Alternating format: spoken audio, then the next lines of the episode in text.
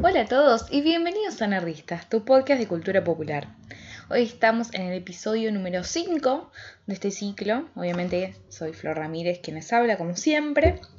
Antes de empezar el episodio de hoy, me gustaría tomarme unos minutitos, espero que no sean minutitos, que sean un poquitito, hacer un pequeño gran paréntesis y contarles un poco acerca del nuevo proyecto, este, de este nuevo espacio que surgió el día de ayer, cuando digo el día de ayer estoy hablando del 24 de marzo del 2016, porque obviamente no sé cuándo estás escuchando esto. Eh, quería comentarles un poco acerca de qué se trata, porque obviamente Nerdistas es nuestro podcast más popular. En Somos Nerdistas es también el, el, podcast principal y por eso quería aprovechar este espacio para hacer un poco de autobombo, que nunca está de más, y contarles un poco acerca de este nuevo proyecto, por decirlo de algún modo, este nuevo podcast, que se llama Charlas Nerdistas. Charlas Nerdistas es un, ciclo que estoy haciendo esta vez no sola, sino que estoy haciendo con dos amigas. Eh, la idea básicamente, como el nombre lo indica, es, hablar un poco con ellas, hablar un poco las tres acerca de diversos temas. Nuestra idea, digamos, motriz, la que nos da, la que hizo que surgiera todo esto, es bueno, hablar un poco de, arte, de cine, de teatro. En el capítulo, en el primer capítulo hablamos acerca de la ópera, porque por ahí ustedes no saben, pero yo, además de ser estudiante de filosofía y de ser así como una especie de podcaster en, proceso, en formación, soy también eh, cantante de ópera. Estudié hace muchos años eh, canto lírico y precisamente tanto Camila, el Dramón, a quien le mando un beso enorme, y María de los Ángeles Reno, alias La Tucu, a quien le mando otro beso enorme. Ellas también, digamos, son cantantes, además de ser eh, ambas eh, directoras corales. Y eh, me pareció que estaba bueno en el primer capítulo hablar un poco acerca de, obviamente, eso que nos une a las tres, que es la ópera. y si vos decís, uy, para mí la ópera, la verdad que no, no me interesa, es, es, es un bodrio, es cosa de viejos y todas las todas las ideas que, están rondando la ópera, mm, te invito a que nos escuches. O sea, es, un, es una charla en la cual hablamos un poco acerca de qué hizo que nosotras eh, decidiéramos estudiar ópera, qué, cosas creemos que están buenas y que son súper rescatables y qué es lo lindo de la ópera para nosotras.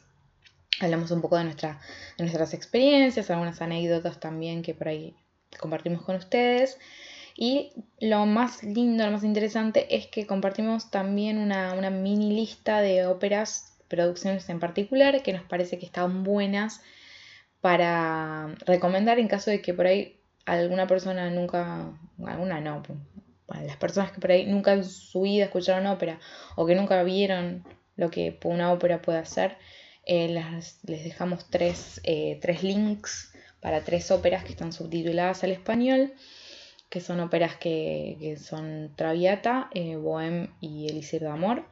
Son tres historias hermosas eh, donde hay, bueno, en la primera es por ahí una ópera más, más cómica, una que sería más cercana a una ópera bufa, porque también queríamos mostrarles que hay como muchos géneros y muchas cosas en la ópera, que como hay cosas aburridas, también hay cosas que valen la pena verlas. Eh, les dejamos una mm, producción de Traviata, eh, con una apuesta, digamos, bien minimalista, que está buena visualmente, además los, intérpretes son excelentes. Y después eh, dejamos eh, Bohem, dejamos una versión que está hecha película, que también está buena porque por ahí visualmente es súper eh, atrapante la forma en la que está hecha, como más cercana al cine. Por ahí está bueno también como, como una primera aproximación. Así que la verdad es que la idea es que que, digamos, sacar un poco, limpiar de prejuicios a la ópera. Y que por ahí personas que mm, piensan que, no es lo suyo, le den una oportunidad y que después si efectivamente no es lo suyo, puedan por lo menos eh, decir que, es una elección a conciencia. Que me parece que, eso es lo lindo, que cuando uno elija las cosas que le gustan y qué cosas no, cuando haga como esas listas mentales, eh, las cosas que, le gusten sean porque efectivamente te gustan y las cosas que no te gustan sean porque probaste, intentaste que, le diste una oportunidad y, no es lo tuyo. Y me parece que eh, la idea es esto.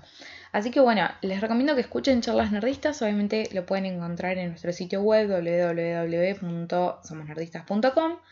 Em, y bueno, como siempre, eh, estamos esperando sus respuestas, su feedback, así que también les pueden escribir si tienen ideas de temas que, creen que, estaría bueno que hablemos, o de alguna producción en particular, o de, alguna obra de arte, alguna de teatro, no sé, cualquier cosa, alguna película que a ustedes les parezca que por ahí estaría bueno que analicemos eh, las tres.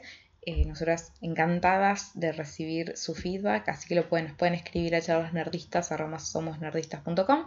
Y ahora sí cierro este, este espacio de autobombo y propaganda propia. Y empezamos con lo que es efectivamente el quinto capítulo de Nerdistas. En el día de hoy, cuando estaba revisando las, notas que tenía de las opciones, digamos, de temas a tratar en el podcast que tenía escritas cuando, cuando estaba de vacaciones, se me ocurrió, en realidad me acordé de una monografía que escribí para una materia de la facultad. Estaba haciendo una materia optativa de la carrera de letras. Obviamente yo, ya claro, disclaimer total, no estudié letras, no soy una experta en teoría literaria, eh, ni no soy ninguna experta bajo ningún punto de vista del autor del cual voy a hablar un poco hoy. Pero tenía ganas de agarrar algún tema más cercano a la literatura, porque, digamos, yo siempre cuando presento el podcast y demás, siempre digo que vamos a hablar de cultura pop, cine, eh, cine, TV y literatura, siempre la nombro y hasta ahora no había un solo indicio de que efectivamente en algún momento fuera hablar de literatura. Entonces me parece que era un buen momento y em, estaba revisando las notas del, capítulo anterior en el cual hablamos un poco acerca de lo del secreto, por un lado, y también de la estructura de la obra de arte y habíamos mencionado a Heidegger y esta idea de em, la obra de arte con el principio tierra, el principio mundo, y que la idea de, la obra de arte es que instaura mundo, crea mundo. Entonces, teniendo en cuenta esa idea, que, bueno, si por ahí no se acuerdan, está el texto en los show notes del capítulo anterior y también lo pueden escuchar de vuelta, obviamente. Eh, y ya saben que cualquier cosa, cualquier duda, cualquier consulta, cualquier cosa que no se entienda, lo que fuera, que tengan ganas de decirme, me pueden escribir a nerdistas.com y, y yo ahí voy a intentar de, de ayudarlos lo más posible dentro de mis, de mis limitaciones. Pero bueno, teniendo en cuenta esta idea de que la obra de arte construye mundo, a mí particularmente uno de los autores que más me, interesa y que más, más, me llama la atención, particularmente en la forma en la cual construye mundo, es eh, Jorge Luis Borges. Jorge Luis Borges es una de las grandes figuras de la literatura mundial y particularmente obviamente la gran figura, por lo menos para mí, y creo que muchas personas estarán de acuerdo, de la literatura argentina. Es, eh, es un autor que, a ver, tiene su complejidad. Digamos, acercarse a un texto de Borges no digamos, es bastante demandante. Es un autor que le pide mucho a su lector y eso hace que mucha gente, digamos, se aleje de Borges precisamente por eso, porque se siente que no va a poder responder a, todas las exigencias, por decirlo así, eh, de alguna forma más clara, que eh, Borges le, digamos, le, le, pide a, su receptor, a quien que, que lee su obra. Esto es una realidad, o sea, Borges eh, es un autor que, que te demanda mucho, digamos, no puedes hacer una lectura así nomás. Sin embargo, así como Borges te pide un montón, si vos estás dispuesto a, darle lo que él te pide y prestar tu atención y, disfrutar la forma en la cual él, crea mundo y él escribe, la recompensa que viene como consecuencia de eso es, es enorme. O sea, realmente Borges pide un montón, pero porque te da 10 mil millones de veces más. O sea, es algo que es una experiencia muy linda, muy, muy particular. Además, lo que tiene bueno Borges es eh, cuando estamos hablando de su producción en prosa, digamos, tiene son todos cuentos cortos, son historias cortas. Em, el, libro más conocido, digamos, es Ficciones. Eh, voy a hablar un poco acerca de algunos eh, cuentos que están en ficciones particularmente, eh, que se los recomiendo que lo lean porque es uno mejor que el otro. Esa es otra característica que está buena tener en cuenta. Estamos hablando de cuentos cortos, entonces la lees en un rato. No, no, es, no es la misma, digamos, la misma, obviamente, longitud, la misma extensión que va a tener una novela, pero, digamos, uno tiene que estar presente, digamos, en el tiempo que está leyendo. No es que puedes estar como pensando en otra cosa. Conviene que, uno se siente y lea el texto. O sea, por ahí no te lleva, no te va a llevar un montón de tiempo, pero ese tiempo lo tenés que, tener, se lo tenés que, dar a Borges, digamos. Em, pero me parece que la, digamos, en, en, sí la idea principal de este capítulo de Nerdistas es incitarlos a todos que, agarren a Borges y que lo descubran si nunca lo, han leído y obviamente si ya lo leyeron y, le, eh, y saben de qué estoy hablando, eh, que, estén de acuerdo, que puedan como, como compartirlo con otra gente, no sé. Em, realmente em, hay que tener en cuenta también que Borges tiene una forma de, escribir que tiene, eh, que en la cual sus historias tienen un montón de estratos. Es decir, eh, en la historia yo puedo, puedo, leer cualquiera de los cuentos y puedo seguir la historia, puedo ver los personajes y eso, digamos, me da esa sensación de, bueno, está completa, todo bárbaro, todo genial, puedo entender, puedes entender la historia y bueno, listo. Puedes hacer esa lectura superficial y lo vas a entender, no es que no lo vas a entender. ¿Por qué se dice que Borges, digamos, es, es un autor demandante? Porque lo que vamos a ver es que si nosotros vamos como descendiendo y nos vamos como acercando como al núcleo de las historias de Borges, vamos a ver que cada nueva lectura que nosotros hacemos de cualquiera de sus cuentos nos van a dar siempre nuevas características, nuevos detalles, nuevas, eh, nuevas ideas que por ahí no habíamos percibido la vez anterior y cada vez que por ahí como vamos, vamos como descubriendo la totalidad de la obra, si es que podemos en algún momento efectivamente llegar a hablar de la totalidad de la obra, vamos encontrando un montón de cositas chiquitas que eh, van nutriendo la historia de una forma que hace que sea realmente algo extremadamente satisfactorio. Cuando empezamos a... Cuando por ahí vamos entendiendo cómo se van imbricando y cómo se van relacionando todas las cosas, por ahí detalles que por ahí en una primera lectura pasan desapercibidos, te parecen descolgados, cuando les prestas atención a, esos detalles empiezas a ver cómo esos se van eh, relacionando entre sí y al mismo tiempo eso genera toda una estructura que se va a ir relacionando con otras estructuras. Entonces eh, hay, hay, toda una complejidad y toda una profundidad efectivamente en la obra de Borges que es maravillosa. Vamos a encontrar también que eh, en esto de cómo Borges crea mundo, vamos a ver que hay siempre conexiones con el mundo, digamos, real y al mismo tiempo con su propio mundo ficticio. Obviamente, eh, esto es en general las obras, eh, ya sean literarias o no, son resultado de un, tiempo, son resultado de un contexto. pensarlas completamente separadas eh, como unidades autónomas, desligadas de todo el contexto y demás, eh, nos hace perder muchísimo de, la obra.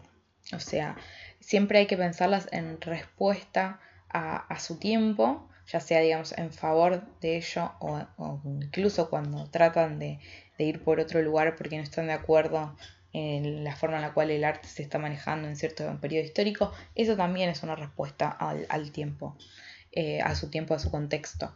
Entonces, nosotros siempre tenemos que entender a las obras en diálogo con todo lo que las rodea.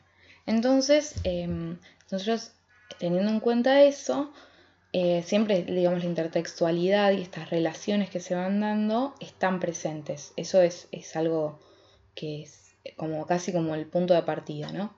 Pero lo interesante en la forma en la cual esto se, se evidencia y se da en Borges es que también es un autor que va a relacionar a sus textos, o sea, es como que va a tomar elementos de su, de su, de su mundo ficcional en general y va a empezar a, usar personajes, historias y demás en distintos cuentos. Entonces se va dando toda una relación que es eh, extremadamente interesante de analizar. Y eso es precisamente lo que a mí en, cuando escribí esta monografía me llamó más la atención en la forma en la cual, eh, mediante el recurso de las citas y de las referencias, eh, lo que hacía Borges era empezar a mezclar, a imbricar lo que es el mundo real con el mundo ficcional creado por él.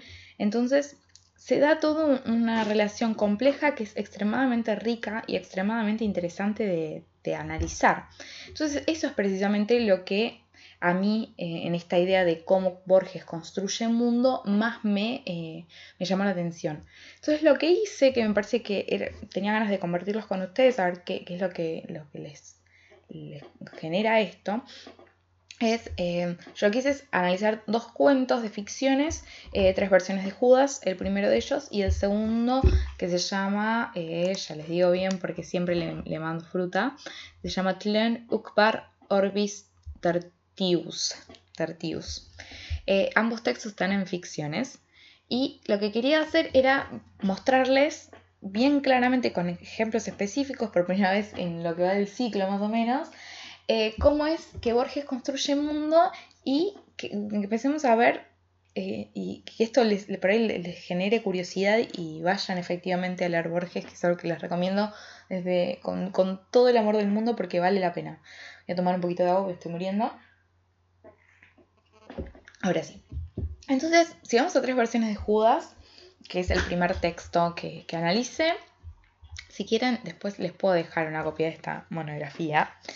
Em, no es nada revelador, no es nada extremadamente original ni, groundbreaking bajo ningún punto de vista, pero por ahí está bueno como, como para ver una forma de acercarnos a, Borges que, me pareció como, me, divertí mucho haciéndolo. Tengo todo mi, texto de mi, libro de ficciones está como marcado así como en círculos y demás.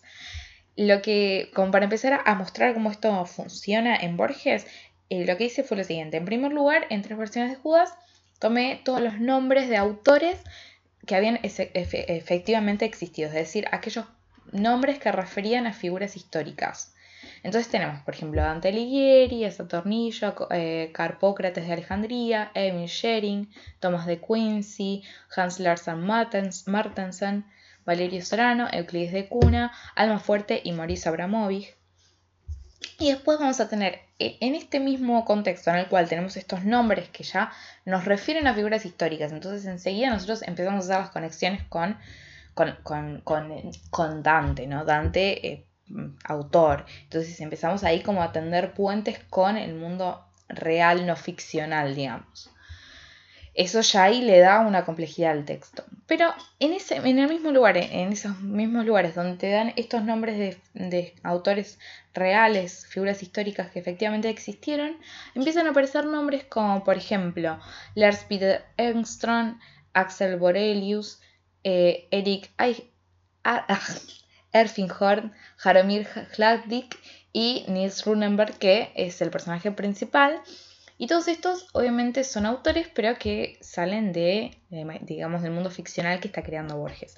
Todo esto ya se empieza a relacionar a este, este primer nivel, cuando hablamos de nombres y de a qué refieren esos nombres.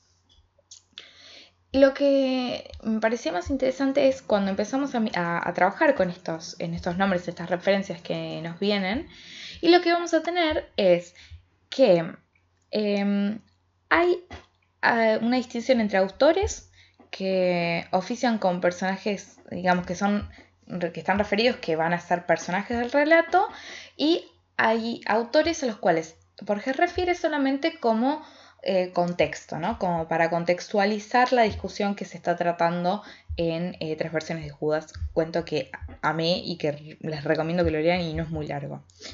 Entonces, vamos a ver qué vamos a tener a Amy Shering, Thomas da Quincy, Hans Larsen Mattersen y Maurice Abramovich como personajes que intervienen en la discusión central. Y lo que entonces acá vemos es que vamos a encontrar a personajes, em, digamos, aquellos nombres que son de, figuras históricas reales, de autores reales, que eh, intervienen en la discusión central del relato. Entonces ahí vemos como un tema que es eh, ficticio, supuestamente es trabajado o es discutido por personajes reales. Entonces acá vemos nuevamente cómo el mundo real y el mundo ficticio se empiezan a, relacionar y empiezan a, digamos, a, establecer puentes y puntos de conexión eh, unos con otros. Y esto solamente a nivel de los nombres eh, de, los personajes y los autores. Lo, mismo podemos hacer, obviamente, con las obras que aparecen citadas.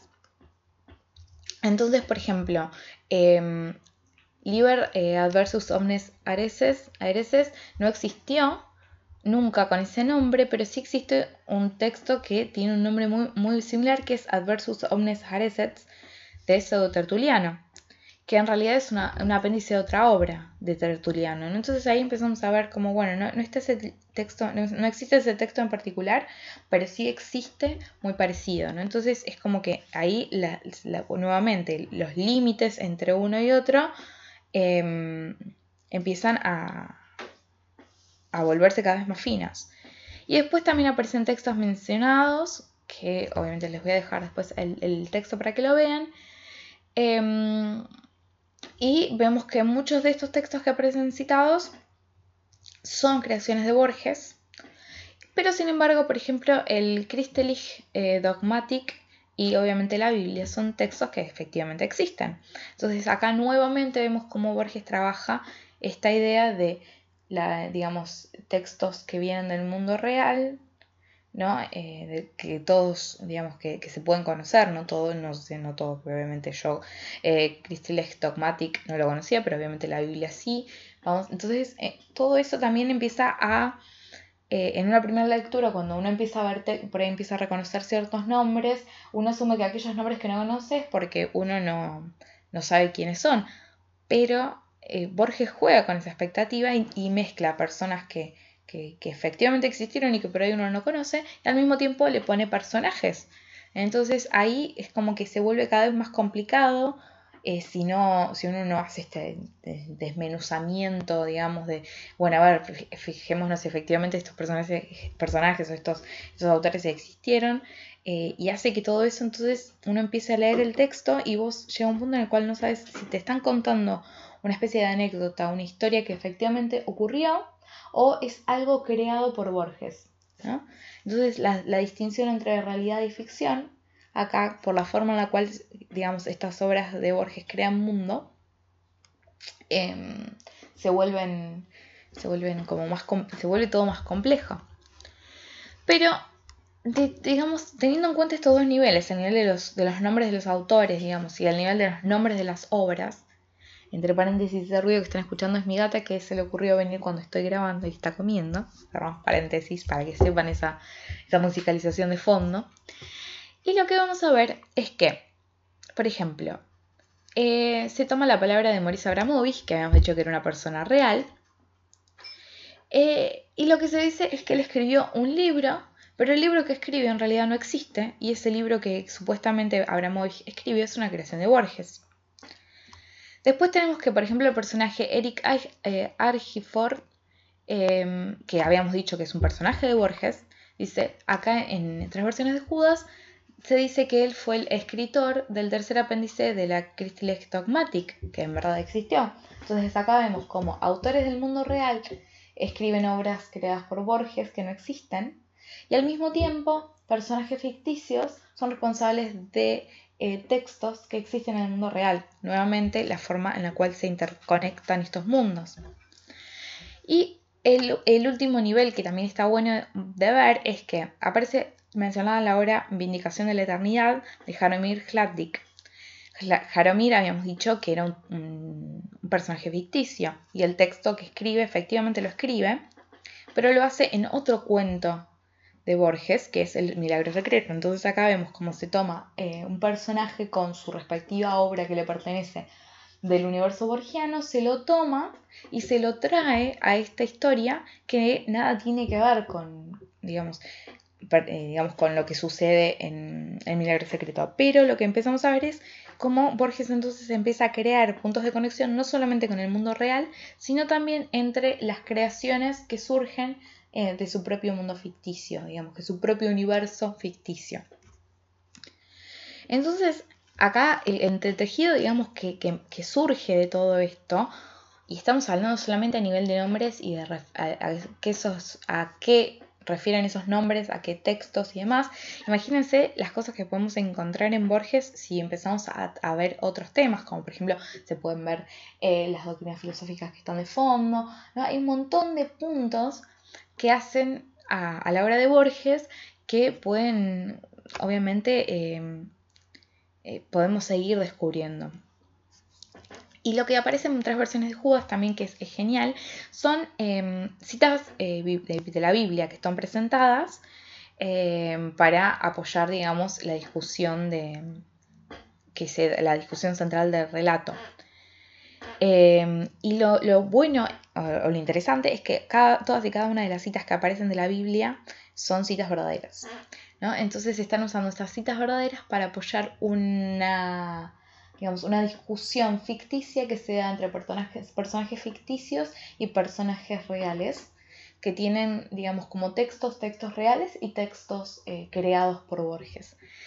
Entonces es la forma en la cual él maneja todos estos elementos y con todo esto, digamos, entreteje la, estructura del relato y por tanto la forma en la cual él crea mundo, es eh, algo realmente maravilloso, que también es una de las grandes recompensas que vienen cuando uno se aboca a Borges y hace una lectura, digamos, eh, eh, empieza a, tratar de encontrar estos, estas, estas cosas que van surgiendo. Básicamente, obviamente, este, ese trabajo que, hicimos recién para tres versiones de Judas, en la monografía van a estar también para Tlon, Ukbar, Orbis, Tertuis, que además lo, lindo es que uno de los personajes eh, principales, digamos, el, personaje con el, o sea, está Borges y como que está contando una anécdota con Bioy Casares. ¿no? Entonces, sobre todo un, tema con una enciclopedia y un, y un mundo, digamos, que es Tlon. Em, de, digamos, una, de un, libro que encuentran y demás. Eh, y además hace referencia a, bueno, a Casares, a Azul Solar, a todos amigos de Borges. Eh, y es genial si, a, si alguno de ustedes es particularmente, digamos, fanático de todo lo que es gramática y todas esas cosas, hay todo un, apartado en, este, digamos, en, este cuento en el cual cuenta un poco Borges respecto del supuesto artículo en el cual se habla de Tlón en una enciclopedia y en un momento empiezan empieza a hablar acerca de cómo es el lenguaje, ¿no? Entonces también hay toda una reflexión respecto también de la arbitrariedad del lenguaje y todo eso que me parece que es súper interesante. Así que me parecía que, digamos que como conclusión, lo que hace es que todo este, digamos, andamiaje que utiliza Borges para crear mundo, lo que hacen es que le dé una sensación de, digamos, de plausibilidad a las historias que es realmente muy fuerte. Digamos, la forma en la cual se nos presentan datos contextuales, las, digamos, las referencias se vuelven, que son extremadamente elaboradas, eh, hacen que el efecto en el lector sea muy fuerte. Uno realmente por momentos está diciendo, bueno, este acá me está relatando una historia, digamos, una anécdota que a él le pasó, por la forma en la cual juega con estos elementos. Entonces la intertextualidad va a nutrir muchísimo al texto de Borges. Entonces está bien, a ver, yo, eh, como dije al principio, Borges es un, un, autor que me va a pedir un montón, pero lo que me pide a mí, digamos, se va a ver recompensado miles de veces más, porque cuando uno entra en todo el juego que propone Borges y uno, digamos, decide efectivamente como ingresar al juego y empezar a ver cómo funciona, cuáles son las reglas que lo rigen a, este, estos mundos, al mundo que crea Borges, es algo maravilloso. Por eso me parece que está bueno eh, como deshacernos un poco también de, de, los, de los prejuicios que rodean a Borges. Me parece que es un autor que tiene mucho para dar y que obviamente, cuanto más, eh, digamos, eh, cuanto más manejemos los datos o, de toda esa cultura que él maneja, más, bueno, Lola se pone emociona, se emociona. Cuanto más nosotros podamos entender de todos esos detalles, por ahí podemos disfrutarla más, pero eso no quita bajo ningún punto de vista que nosotros podamos digamos, disfrutar de Borges con, con, digamos, con el tipo de lectura que nosotros podamos hacer. Em, además, eh, otra cosa que, está bueno es que esta presencia que tiene tan fuerte de las referencias y citas textuales en los textos cumplen una, digamos, una especie de doble función. Por el lado van a contextualizar y, y brindar un marco en el cual se va a desarrollar y se va a conseguir la historia. Y al mismo tiempo, y esto me parece que es lo más interesante, es que van a condicionar al lector. Dice, porque eh, donde toda contingencia parece estar fríamente calculado, entonces el lector te encontrás en una posición en la cual no siempre puedes discernir hasta qué punto, digamos, estamos en el mundo real y cuál estamos en el mundo ficticio. Además, Borges, o sea, no solamente escribió ficción, o sea, él también escribió ensayos. Entonces, eso también hace que tenga un manejo de las citas, un manejo de, de la forma de escribir también que se usan los ensayos, que cada vez se vuelve más, más complicado. Entonces, también de alguna forma es una especie de ejercicio de ver hasta dónde estamos en el mundo real y hasta dónde no.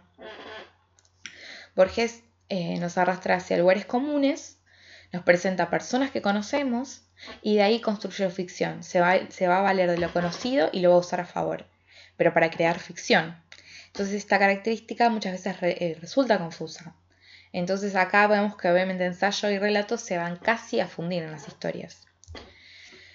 Entonces, por, estas características, a veces eh, el corpus de Borges parece que como que nos excede por todos lados y que nunca vamos a poder acceder y es muy complejo para un lector eh, que no tiene tanta experiencia. Y sin embargo, cuando empezamos a ver esto que habíamos dicho de cómo estructura, cuáles son las reglas que él usa y con, las que él construye y con, digamos, con las cuales se rige el juego que nos propone, podemos eh, jugar con eso nosotros también como lectores.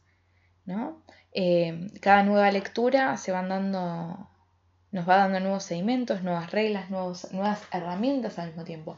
Borges es un autor que pide mucho, pero al mismo tiempo si vos estás eh, dispuesto a, embarcarte en el juego, te va él, mismo con sus textos te va dando las herramientas necesarias para que vos puedas eh, ir a otros textos y hacer nuestras nuevas lecturas diferentes siempre lo que tenemos que tener en cuenta en Borges, y esto es, para mí es fundamental, es que la lectura nunca es inocente y siempre tiene que ser atenta. Pero me parece que es algo que también está bueno como para, para tenerlo en cuenta cada vez que leemos algo. Siempre tenemos que tener en cuenta eh, que hay una intención, hay una intencionalidad por parte del autor, hay algo que quiere transmitir.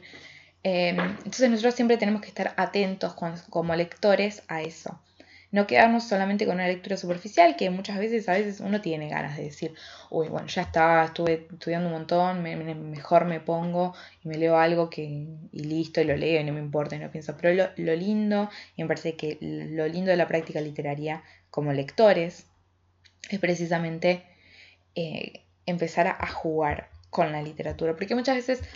Eh, uno, uno toma, cuando esto no solamente la literatura, las, las, obras de arte, también obviamente las series, las películas, es como es algo que uno se lo presenta en cierta forma como un producto terminado. Entonces uno a veces los toma como vienen, pero lo lindo es empezar a como adentrarnos en estos mundos que crean las obras, empezar a, a ver cómo, cómo, funcionan, cuáles son los elementos que lo componen, cómo se relacionan esos componentes, cómo estas obras responden a otras y empezar a jugar con todo eso. Porque además eso también a veces puede llegar a despertar en nosotros una, una búsqueda creativa también que me parece que es súper que interesante y que estaría, está bueno también. Es más, Bartes decía que eh, digamos, el texto lo que debía hacer era despertar en el lector las ganas de escribir. Y me parece que, eso es, una de las mejores cosas que, que podemos mencionar respecto de la literatura. Así que bueno, hoy fue por ahí un, capítulo en cierto sentido medio atípico. Estaba un poco más estructurado hoy precisamente porque por ahí eh, quería compartir con ustedes esto que a mí me había llamado la atención y que pensé que por ahí a ustedes les podía interesar. Además como teniendo la, conexión con el capítulo, hablando de la intertextualidad, teniendo conexión con el capítulo anterior en que justamente habíamos hablado como Heidegger daba esta idea de que bueno, la obra de mundo, la obra de arte construye, instaura mundo. Y me parecía que la literatura construye mundo de una forma particular, porque obviamente es una construcción que se da desde la palabra. Y me parece que Borges, la forma en la cual construye es algo que, que es uno de los elementos como que más me llaman la atención. Hay autores que por ahí uno ingresa al mundo y por ahí empiezas a ver cuáles son las características de ese mundo eh, y, cómo querés recorrer ese mundo que te están presentando. Pero me parece que con Borges una de las cosas lindas de ver es cómo él lo construye. Eh, como si fuera como querer ver los está bueno ver los planos como si fuera una, especie de obra arquitectónica Y bueno, así que bueno, espero que les haya interesado. Me encantaría saber qué es lo que piensan respecto de, esto que, estuvimos planteando. Eh, yo obviamente como siempre les voy a dejar eh, los textos en las, notas para que puedan seguir leyendo. Les voy a dejar mi monografía por si les interesa. No es que sea nada wow, bajo ningún punto de vista. Eh, siempre como todo está sujeto a, revisión. Así que bueno, em, ah, antes de que me olvide, no se, no se olviden ustedes tampoco de las formas de contactarse con nosotros, porque yo les digo, ay, contáctenme, y la flaca no decía nunca qué tenían que hacer para contactarse. Ya saben que nos pueden encontrar en las redes sociales, básicamente en todas. A ver, Facebook, Twitter, Tumblr, eh, Google Plus, y creo que no me estoy olvidando de ninguna de las que tenemos. Instagram, que de a poco les voy a, dar un poco más de punchy. En todos los lugares nos buscan como somos nerdistas. En el caso de Instagram es eh, somos-nerdistas, es lo que, lo que pude hacer. Así que bueno, en esos lugares se pueden poner en contacto con nosotros, obviamente con el hashtag eh, nerdistas, para comentar respecto de este capítulo en particular. Si nos quieren escribir un mail y darnos su. va a darme en realidad, porque en este caso soy yo la que los recibe, darme alguna idea, alguna sugerencia, eh, algo que por él les, les despertó interés respecto de esto, lo pueden hacer por mail también a nerdistas.com yo encantada de recibir sus eh, opiniones, voy a responderles y también obviamente lo pueden hacer desde la página web, van a la parte de contacto y me mandan por ahí también, eso todo me llega, yo leo todo siempre. Así que eh, bueno, espero contar con su presencia la semana que viene, espero que les haya gustado el capítulo de hoy y, mm, y bueno, creo que estamos bien por ahora. Así que nos vemos la semana que viene con un nuevo capítulo de Nerdistas, tu podcast de cultura popular. Hasta la semana que viene.